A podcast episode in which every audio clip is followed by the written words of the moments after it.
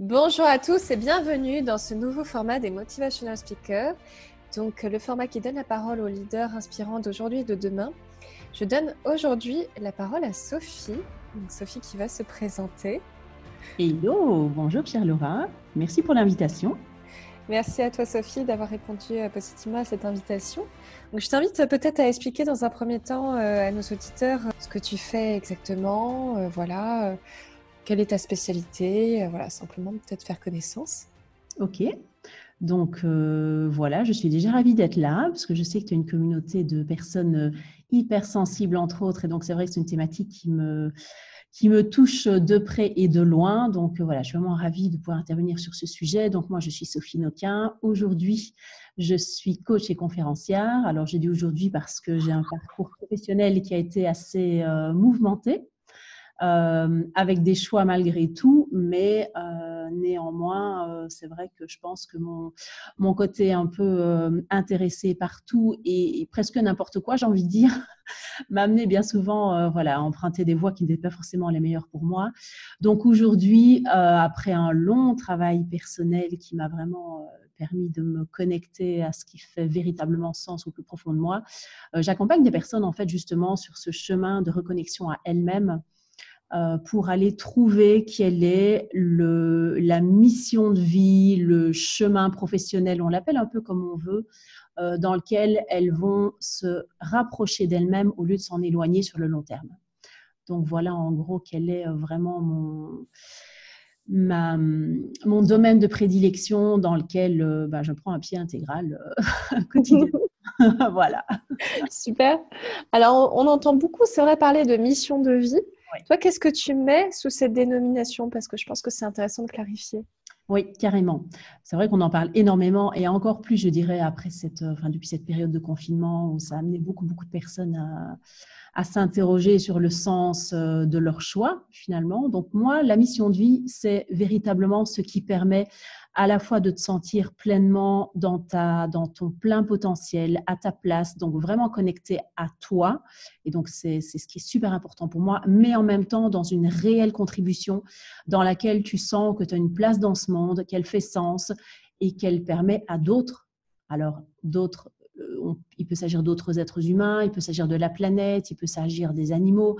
Donc, euh, je dirais tout ce qui va faire partie de notre environnement. En même temps, voilà, de sentir qu'on a une vraie place à jouer, une vraie carte à jouer dans, l'environnement qui nous entoure, mais en, en étant pleinement connecté à soi. Donc, pour moi, c'est la combinaison des deux qui fait que j'appelle ça mission de vie. D'accord. Ok, donc cette double dimension à la fois de trouver un sens dans ce que tu réalises, si je comprends bien, et en même temps d'être connecté à soi, de libérer un peu son vrai soi, justement pour euh, trouver sa place. Oui, c'est ça. Ok. On avait beaucoup parlé en amont hein, de, du leadership aussi. Euh, ça, c'est une notion. Euh, justement, est-ce que tu peux expliquer peut-être un petit peu ta vision sur le sujet Qu'est-ce qui fait que je vais être connecté à moi? Pour toi, c'est quoi le leadership? Le leadership, c'est vraiment cette cette notion d'inspirer, mais presque inspirer malgré soi. C'est pas euh, la personne qui va choisir, qui va s'attribuer un rôle, qui va euh, s'autoproclamer euh, leader. Pour moi, le leadership, c'est quelque chose qui est beaucoup plus interne et qui va permettre justement de, permettre à, à d'autres personnes de se sentir reliées aux valeurs d'une personne, à, son, à son engagement, à ce qui fait sens pour elle, mais d'une façon, en fait, pour moi, le leadership, c'est vraiment un côté attractif. Donc, c'est j'attire à moi, mais malgré moi, et non pas je vais chercher les autres et je convainc. Donc, c'est quelque chose qui est très interne, qui est très, euh, et, qui pour moi est fortement relié justement à cette forme de puissance féminine. Euh, je, mets vraiment pour moi un, lien très fort entre, euh, entre la puissance féminine qui est très interne et le leadership. Finalement, euh, c'est comme si on avait un petit peu de mouvement, le mouvement qui, euh, qui, qui, va de l'extérieur, qui va vers soi, et le mouvement un petit peu qui part de soi et qui va vers l'extérieur, j'ai l'impression. Alors moi, je le vois plus comme étant un mouvement en interne, où les choses sont tellement harmonieuses à l'intérieur de mm. soi et elles circulent tellement bien à l'intérieur de soi que forcément, comme on est... oui, c'est ça, exactement, ça irradie, on est, comme on est tous reliés les uns aux autres, ce qui circule bien dans un système va forcément impacter les systèmes qui sont à l'extérieur de soi. Donc, c'est pas forcément, enfin, moi, je le vois pas en tout cas comme étant euh, de l'extérieur vers soi, de soi vers l'extérieur. C'est pour moi si l'harmonie elle est, elle est, elle est fluide, elle est une belle énergie qui finalement crée, donc on est dans de la création dans un système, il va forcément jaillir sur les, sur les systèmes extérieurs et attirer à lui les autres systèmes ou en tout cas les impacter. Euh, moi, je suis beaucoup plus, euh, j'ai une vision qui est beaucoup plus interne en fait de tout ça. Mmh. Parce que c'est vrai que moi j'ai l'impression que quand on essaie de persuader, de convaincre, c'est un peu comme si on essayait de, de chercher l'approbation à l'extérieur de soi en quelque sorte. Moi c'est un peu comme oui, ça que je vois. Oui, c'est aussi ma façon de voir les choses. Je pense que quand on essaie de convaincre, mmh. euh, c'est que soi-même, euh, il y a encore une partie de nous qui n'est pas tout à fait convaincue. Je pense que quand on est soi-même complètement convaincu, on n'a même plus besoin de, d'obtenir l'approbation ou même de, vouloir répandre le message parce qu'on le vit pour soi, on le vit à travers soi, on l'incarne totalement et à partir du moment où on incarne quelque chose, je crois qu'on n'a même plus besoin d'en parler. C'est même mmh. plus Oui, totalement. L'autre ressent euh, qu'on est vraiment à notre place et du coup, ça, ça inspire assez naturellement à la fois le respect et puis à la fois, euh, c'est un peu la loi de l'attraction aussi, c'est qu'on attire aussi à nous des, des personnes qui vont être en correspondance aussi avec ça, j'ai l'impression. Oui, oui, c'est voilà, c'est pour moi c'est ça, c'est quelque chose qui qui attire naturellement, qui force rien, comme la nature. Ah, c'est très beau comme image. c'est très très beau. Et tu parlais d'énergie justement de féminine, masculine. Est-ce que tu peux en dire plus un petit peu sur ça? Oui, c'est vrai qu'on en avait un peu parlé avant, avant cette, euh, cet échange. Euh, et donc, je pense que la question que tu m'avais posée, c'était de savoir s'il fallait équilibrer euh, l'énergie féminine ou masculine. Je crois que c'est ça. On avait abordé cette question-là. Exactement. Et pour moi, une nouvelle fois, en fait, et je me rends compte là, en, en m'apprêtant à te l'exprimer, que ça rejoint complètement ce que je viens de te dire juste avant pour moi, ce n'est pas à travers la volonté de vouloir équilibrer que l'équilibre va se faire, mais c'est en étant pleinement dans l'acceptation de nos deux parts féminines et masculines, donc sans chercher ni à créer un juste équilibre genre 50-50, ou bien euh, ah tiens là je suis plutôt dans mon féminin, ce serait bien que je sollicite mon masculin, mais c'est en étant à chaque instant pleinement euh, dans l'acceptation de ce qui est, donc tant euh, de son potentiel féminin que masculin et la façon dont il va se manifester euh, dans différents moments de la journée, moments de la vie, domaines, expériences. Euh, je crois que c'est en étant pleinement vraiment dans cette connexion, juste dans l'observation de ce qui est, que l'équilibre se crée de lui-même. Je pense que les déséquilibres, ils viennent quand il y a une, intention un peu mentale, quand le mental s'en mêle et quand c'est lui-même qui... moi, j'associe beaucoup le mental à l'ego. Crois que quand l'ego euh, veut prendre les, rênes, les commandes et qu'il considère savoir ce qui est le mieux, je pense que c'est là qu'on commence à créer du déséquilibre. Après, ça m'est arrivé aussi, hein, je suis en train d'en parler là parce que, parce que je sais très bien que à des tas de moments dans ma vie, et ça m'arrive encore évidemment, je pense qu'il serait mieux que euh, je fasse davantage appel à cette partie-là de moi parce que euh, on nous laisse penser que dans telle situation, il est préférable d'être plus dans l'action, d'être un peu plus ferme, d'être alors qu'il y a une partie de moi qui n'est pas tout à fait OK avec ça. Et donc, c'est quand, le conflit commence à s'entretenir, finalement, que le déséquilibre se crée. Mais sinon, je pense que tout est toujours juste à partir du moment où on, surfe avec. Mmh. Oui, c'est un peu ça. C'est quand tu rentres en conflit ou dans la lutte, euh, j'ai l'impression que ça soit pour des émotions, pour des mécanismes qu'on met en place, que, que finalement, ça persiste. quoi. Oui, oui, c'est ça. Donc, oui, tout ce à quoi je résiste persiste, ce que euh, j'embrasse s'efface. Donc, c'est ça, c'est accueillir, c'est observer que c'est comme ça et euh, soit porter une attention pour essayer de comprendre pourquoi c'est comme ça ou soit simplement accepter que si c'est comme ça, bah, c'est comme ça que ça doit être à cet instant-là. Et tu parlais de l'ego aussi tout à l'heure. Euh, est-ce que l'ego, quel est son rôle? Et puis, est-ce que finalement, il n'y a pas aussi un rôle positif de l'ego à travers ça? Oui, moi je ne considère pas que l'ego soit nécessairement négatif. Je pense que quand on, je pense que là où ça devient négatif, c'est quand on n'a pas conscience qu'on va utiliser notre ego davantage pour la protection ou pour obtenir une, une forme de reconnaissance. Pour moi, c'est là, ce sont les travers de l'ego. Après, l'ego, c'est quand même lui qui nous stimule la plupart du temps. C'est quand même lui qui, enfin moi je suis, je suis quelqu'un de quand même d'ambitieux. Euh, j'aime que la vie soit variée, j'aime que ça bouge, j'aime qu'il y ait de l'action. Et c'est évident que c'est ma partie égotique qui est en recherche de tout ça. Donc, je pense que c'est l'ego qui nous amène aussi, voilà, par exemple, à poser les, actions. Je parlais, quand je parlais de mission tout à l'heure, il y avait à la fois ce qui va vraiment me nourrir, ce qui va me, me porter, ce qui va donner un sens à ma vie, mais en même temps, il y a tout ce qui va me permettre de contribuer. Et je pense que dans cette contribution, c'est plutôt là que l'ego va devenir euh, intéressant. C'est parce que c'est lui qui va plutôt chercher la façon de s'y prendre, qui va plutôt chercher comment, euh, comment se présenter aux autres, comment communiquer avec les autres. Euh, dans l'ego, pour moi, il y a la part plus active et puis il y a la part plus passive qui est plus en, intro, en introspection. donc oui, je pense vraiment qu'il y a un véritable intérêt à cet mmh. ego. Lui qui nous offre en fait une place dans la société, je crois. C'est grâce à lui. Sinon, euh, on pourrait presque vivre euh, en ermite, euh, connecté à, ses besoins intérieurs et, ne jamais ressentir qu'il est utile qu'on contribue dans ce monde. Est-ce que l'ego ne nous permet pas aussi de comprendre que finalement on est individu? Parce que sans, sans l'ego, finalement, on ne saurait pas exactement où s'arrête aussi notre place et où elle commence en quelque sorte Oui, moi je suis plus attiré par l'idée qu'on est, qu'on est un élément d'un grand tout. Et donc, mhm. il n'est pas forcément utile de se, de se dissocier, de se séparer de ce grand tout, mais plus de voir de quelle façon euh, moi je peux permettre à ce grand tout de grandir, d'évoluer, de, de s'harmoniser encore davantage. Donc moi, j'aime plutôt cette idée qu'on est une goutte dans l'océan et que chaque goutte de l'océan crée la vague et que chaque vague crée l'ensemble des vagues et crée l'océan. L'ego, c'est vrai qu'il aura plutôt tendance, lui, à vouloir considérer qu'il n'est pas une goutte dans l'océan, mais qu'il est un, truc à part. Donc,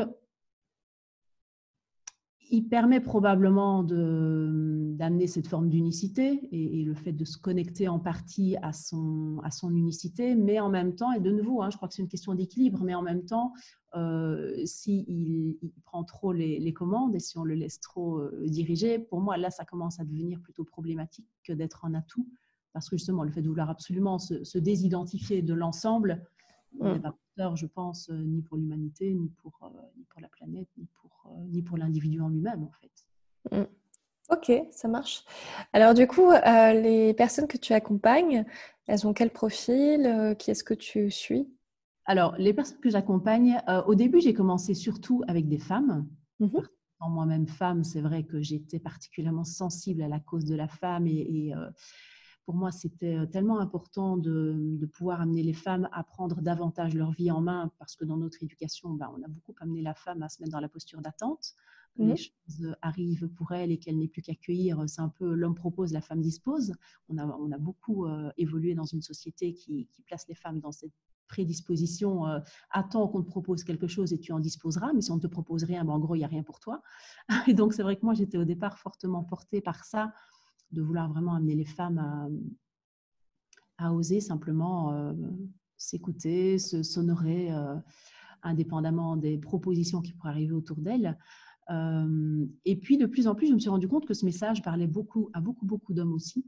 Euh, et donc aujourd'hui, voilà, ce sont des hommes et des femmes qui sont dans un, alors on l'appelle la crise de la quarantaine, on l'appelle euh, euh, un, grand tournant de la vie, peu importe, mais en tout cas, c'est dans cette, moi j'arrive en général dans le parcours des personnes qui sont dans un, un grand revirement, une grande remise en question du sens de ce qu'elles ont choisi pour leur vie, alors que ce soit sur un plan parfois familial ou professionnel. C'est vrai que moi, j'interviens beaucoup sur la notion vraiment d'aller trouver ce qui va donner un sens à ta vie sur le plan professionnel et donc en faire finalement euh, ton activité principale. Mais ça m'arrive aussi euh, d'avoir des personnes qui sont dans une remise en question qui est tellement globale que finalement, elles ne savent pas très bien sur quel plan, sur quel domaine de vie elles vont devoir agir pour que les choses se réalignent. Euh, mais mmh en tout cas, c'est ce moment où on se sent complètement euh, désaligné, où il n'y a plus rien qui fait sens, où euh, on a l'impression d'avoir choisi une vie qui n'est pas la nôtre, où on se sent dans le costume de quelqu'un, soit qui est trop grand, soit qui est trop petit, mais qui n'est pas le nôtre en tout cas. Oui, c'est ça, c'est ce sentiment que finalement on n'a pas réellement choisi la vie qu'on mène et que, ouais, moi j'ai vécu aussi personnellement en plus, hein, donc ouais, c'est ça. Tu te dis, mais mince, c'est ça ma vie. oui, oui et c'est plus, je pense, enfin, en tout cas, moi, ce que je peux constater, c'est que la plupart des gens ont plus saisi des opportunités qui s'étaient présentes à eux plutôt que d'aller chercher à l'intérieur d'eux-mêmes mmh. euh, qui ils étaient, qui elles étaient, et euh, de se connecter au sens profond de tout ça, et ensuite de créer un, entourage, un environnement, un style de vie qui soit complètement aligné avec ça. Euh, et c'est vrai que c'est là que bien souvent il y a des magnifiques reconnexions qui se font parce que, enfin, régulièrement, il y a des larmes qui arrivent parce que la personne se reconnecte vraiment à qui elle était au plus profond d'elle-même. Et puis euh, tout serait en boîte et puis c'est en fait c'est juste magique et rien que d'en parler, moi ça me file des frissons parce que ce sont moi mes grands moments de, bonheur euh, dans, voilà, dans mon parcours actuel. Ouais, c'est super. Mais c'est vrai qu'à aucun moment, finalement, dans nos parcours, euh, on va dire, scolaires ou éducatifs, on nous pousse à ça, finalement. Exactement. Et moi, je suis en fait enseignante au départ. Et donc, euh, c'est vrai que j'ai vécu en fait mes années euh, d'enseignement avec énormément de frustration parce que entre ce qu'on me demandait d'enseigner, donc qui correspondait au programme scolaire tout simplement, et puisque moi je sentais devoir transmettre aux ados, il y avait un décalage énorme. Et c'est vrai que j'étais un prof un peu atypique euh, parce que moi, je leur disais, mais n'écoutez pas. Euh, le système scolaire, en fait, forme les, les, enfants, à se, enfin, les enfants, les ados, à se trouver une place dans la société en fonction de ce que la société a décidé. Mmh. Et, donc, euh, beaucoup, enfin, les parents et même mes collègues les poussaient à réfléchir où, il y a pénurie, où, il y a pénurie quelle est le, la profession dans laquelle mmh.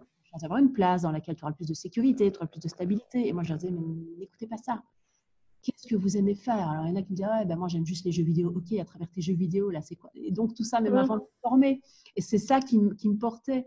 Et donc, c'est vrai que je ne me retrouvais pas du tout dans la mentalité des enseignants, ni dans la mentalité de l'enseignement officiel, parce que je me sentais complètement en décalage avec mon discours.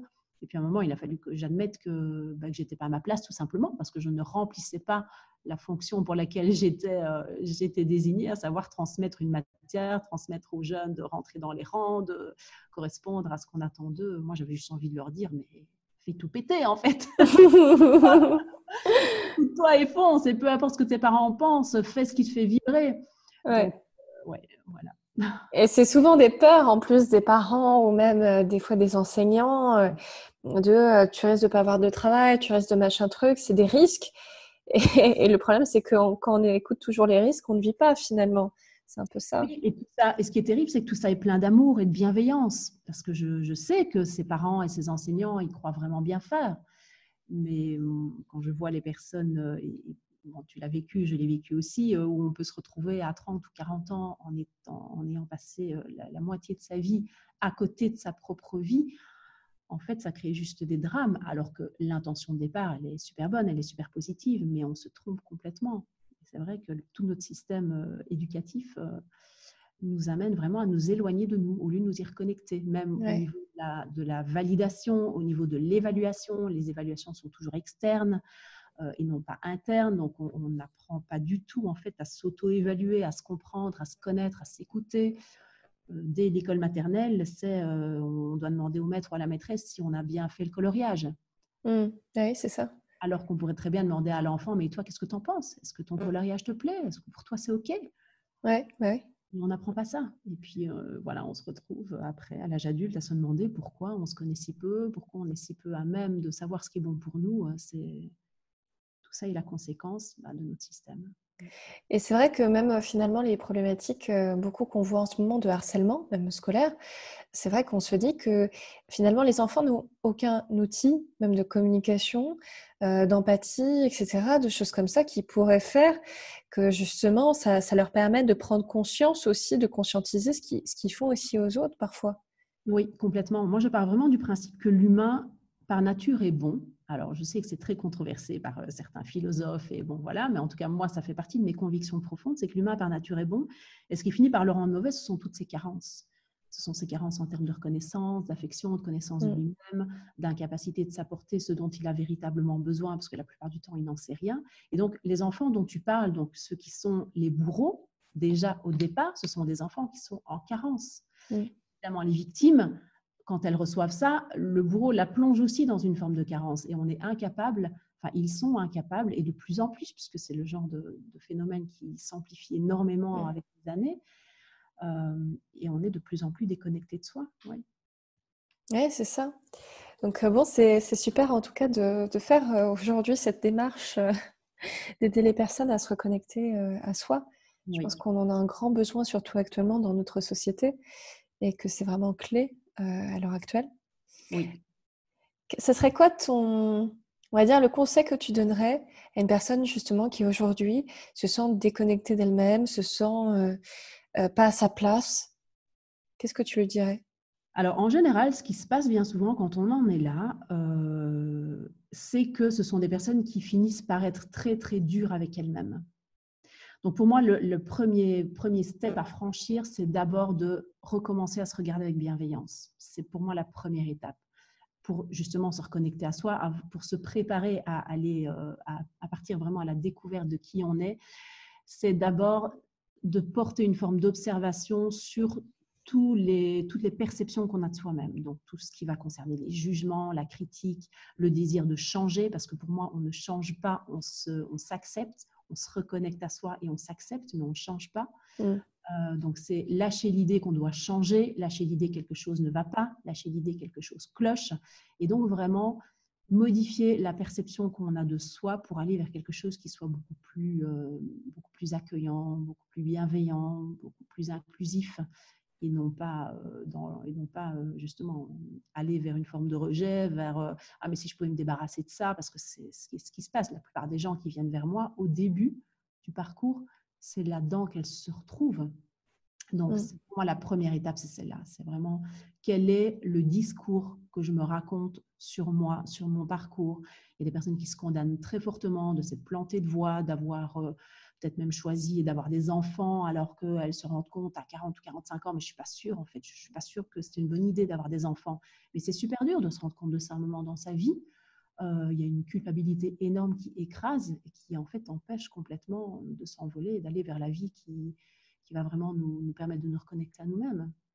Oui, je partage aussi ton constat. C'est vrai que j'ai l'impression que des fois, euh, on parle beaucoup de transformation, de changement, etc. Alors que finalement, on se rend compte après, après au fur et à mesure qu'on évolue justement, euh, que la véritable acceptation, c'est l'amour que je me porte à moi-même et c'est de de m'accepter pleinement dans mon intégralité telle que je suis vraiment en fait. Oui, oui. Donc voilà, pour moi, c'est là la base. Elle, c'est par là qu'il faut commencer. Mmh. Oui. Je suis totalement d'accord avec toi. Et je pense qu'après, de toute manière, tout le, ce qui est à l'extérieur de nous s'ajuste en fait euh, à ça après. Ah oui, mais complètement. Et ça ne veut pas dire qu'on ne mettra pas en place des changements, des vrais changements. Mmh. Mais c'est à partir d'un espace d'amour inconditionnel de soi. Si on veut mettre des changements à partir d'un espace de souffrance, d'un espace de rejet, d'un espace euh, de, de, nécessité de, tout casser, de, se débarrasser de certaines choses qui font partie de soi, ce qu'on va créer autour de soi, ou, ou en tout cas tout ce qu'on va mettre en place pour créer autour de soi, c'est à partir d'un espace souffrance, c'est pas à partir d'un espace apaisé, bienveillant, qu'on va reproduire à l'extérieur de toi. C'est quelque chose qui va de toute façon à moyen, voire à long terme, de nouveau nous amener à nous diviser de nous-mêmes. Et donc, euh, on sera quand même retour à la case départ. Et nouvelle fois, hein, je, l'ai tellement vécu moi-même parce que j'ai été enseignante, mais pas que. J'ai aussi une entreprise qui a fait faillite. J'ai été éducatrice avant ça. J'ai aussi travaillé dans la vente. Donc, j'ai un parcours, je me suis tellement éloignée de moi en espérant me trouver euh, à gauche, à droite dans tout ce qui passait sous mon nez. Pour chaque fois, en revenir au même constat qui était, mais ça va toujours pas, mais il est où le problème? Mmh. Et tout ça parce que tous ces changements que j'essaie de mettre en place à l'extérieur de moi, ils partaient d'un intérieur qui était souffrant. Mmh. Ouais, c'est ça. Ok, ça marche. Et euh, du coup, quel a été, on va dire, euh, l'apprentissage qui a fait que, que justement, euh, ça a transformé ce, ce, schéma, on va dire? Alors, moi, je dirais vraiment que le premier apprentissage qui m'a permis de me réconcilier avec moi, c'était justement euh, le fait de comprendre que nos émotions servent à quelque chose, quelle qu'elle soit. Parce que moi, j'étais donc forcément avec toutes mes histoires. Euh, enfin, j'ai une vie tellement abracadabrante que bon, ça m'a plongé pratiquement toute ma vie dans des émotions qui étaient complètement extrêmes et qui m'ont amené à ressentir une souffrance intérieure qui était terrible. Et j'ai très longtemps cru que c'était une tare, en fait. J'ai très longtemps cru que mes émotions étaient un problème, que voilà, qu'il y avait quelque chose qui, euh, qu'il fallait absolument, que je devais absolument changer, jusqu'à ce, que je, jusqu'à ce que je comprenne en fait que mes émotions étaient juste euh, mes meilleures amies et que grâce à elles, j'allais vraiment pouvoir euh, euh, perpétuellement réajuster le tir dans tout ce que je vivais et, davantage comprendre ce qui était bon, ce qui n'était pas bon pour moi, mais sans plus avoir à en souffrir, puisque ce qui fait qu'on souffre, c'est une nouvelle fois, c'est qu'on essaie de les évacuer, c'est qu'on considère que c'est pas normal. Donc voilà, c'est vraiment euh, pour moi un, gros, gros, gros virage qui m'a réconcilié à la fois avec une partie de moi ça n'a pas été la seule, mais euh, entre autres, et hum, qui m'a amené vraiment à, pouvoir reconnecter assez vite à cet apaisement Là aussi, c'est impossible de vraiment commencer un, travail profond sur soi si on est constamment déchiré, torturé, si on est tout le temps dans la douleur. Non, non, c'est pas possible. Donc, il a d'abord fallu passer pour moi par cet apaisement. Et cet apaisement, c'était entre autres de mieux comprendre mes émotions, de, savoir comment jongler avec elles. Pour moi, c'est là. Je, me suis dit, waouh, ok, j'avais rien compris. c'est ouf en fait. Alors que, ben non, toutes nos émotions ont vraiment leur sens, leur place toutes nos amies. Euh, c'est pour ça que souvent on parle d'émotions négatives et positives. je pense que, ouais, pareil. Euh, je pense que vaut mieux, largement mieux, utiliser le terme émotion agréable ou désagréable, ok? Mais c'est vrai que ce, côté un peu binaire, euh, on va dire positif-négatif, souvent ça a tendance à nous mettre un petit peu un voile, en quelque sorte, sur nos émotions et à les rejeter, en, quelque sorte. Oui, oui. Exactement. Ouais, c'est super intéressant, c'est génial. Euh, quelle serait, on va dire, ta philosophie de vie aujourd'hui, justement? Alors moi, je dirais que ma philosophie, elle rejoint un peu ce que je disais tout à l'heure. Euh, elle part du principe que l'homme est bon. Et pour moi, ma philosophie de vie, c'est d'amener chaque personne et moi-même perpétuellement à me rapprocher, à se rapprocher de plus en plus de soi, à devenir cette personne capable de s'apporter ce dont on a besoin. Et c'est comme ça qu'on devient encore une meilleure personne au jour le jour. Moi, je me rends, je me rends compte qu'à l'époque où, où j'allais pas bien, j'ai fait beaucoup, beaucoup de tort autour de moi, mes enfants, dans, enfin, ma façon de les éduquer. J'étais, enfin, j'étais, ouais, j'étais beaucoup euh, à côté de mes pompes et j'ai commis énormément d'erreurs. Et plus je me suis reconnectée à moi et plus je me suis occupée de moi, ce qui, au départ, dans notre société, semble être égoïste, euh, et plus j'ai pu faire du bien autour de moi, et plus aujourd'hui, je suis devenue cette personne euh, bienveillante, capable d'apporter une belle présence véritablement autour de moi. Mais ça, ça m'a permis de le faire parce que je me suis enfin occupée de moi. Donc, ma philosophie de vie, c'est ça, c'est d'amener, de m'amener moi-même, mais d'amener aussi chaque personne que je rencontre à vraiment considérer que le fait qu'elle prenne soin d'elle, c'est aussi prendre soin de son entourage, c'est aussi prendre soin de l'humanité, c'est aussi prendre soin de ce monde et c'est ramener davantage de paix et d'amour inconditionnel dans le monde. Ouais, c'est déjà d'être utile à soi-même avant de vouloir être utile aux autres. Je suis totalement d'accord. C'est vrai que c'est marrant parce que tu vois, euh, dernièrement, j'avais lu euh, le livre de Luc Baudin au sujet de le, du haut Oponopono. J'avais fait d'ailleurs un podcast euh, là-dessus. Et ce qui était intéressant, c'est qu'il racontait justement l'histoire de ce psychiatre, en fait, à Hawaï, qui guérissait ses malades juste en travaillant sur lui, en travaillant sur ses parts blessées de lui. Et progressivement, en fait, il, a vu une amélioration de l'état des malades dans l'hôpital en question. Et c'était assez impressionnant à constater que, en travaillant sur lui, finalement, il guérissait presque en fait son environnement. Exactement. Moi, je l'ai vécu avec mon fils. Donc, euh, mon fils qui a passé une adolescence un peu compliquée, très compliquée. Donc, j'ai un, fils euh, qui a 17 ans et demi maintenant, et puis j'ai une fille qui, a, qui aura bientôt 21 ans le temps passe. Euh, et, c'est vrai que mon fils a vécu une adolescence euh, qui a été assez costaud à partir de ses 14 ans. Et donc, c'était très, très compliqué pour moi, euh, vraiment, parce que j'étais une maman qui avait du mal à lâcher prise. Et ça a correspondu plus ou moins à cette période où j'ai vraiment commencé à ce travail de fond sur moi et les personnes avec lesquelles j'ai fait ce travail euh, qui m'ont beaucoup entourée. Euh, donc mon fils était vraiment au centre de mes préoccupations et je voulais absolument pas lâcher l'idée de l'aider, lui, parce que je sentais qu'il allait pas bien et je voulais absolument l'aider. Euh, mais moi-même, j'allais pas bien non plus. Et donc on m'avait dit, mais Sophie, il faut que tu lâches. Lâche, occupe-toi de toi et tu verras que quand toi, tu iras mieux. Ton fils commencera à aller mieux. Mais c'était c'était une torture pour moi d'imaginer ça, d'imaginer que je lâche mon fils pour m'occuper de moi alors qu'il allait pas bien. Mmh. Et bon, finalement, de toute façon, j'ai essayé à peu près tout ce qui était possible dans, ma perception à moi pour l'aider et ça n'a pas marché.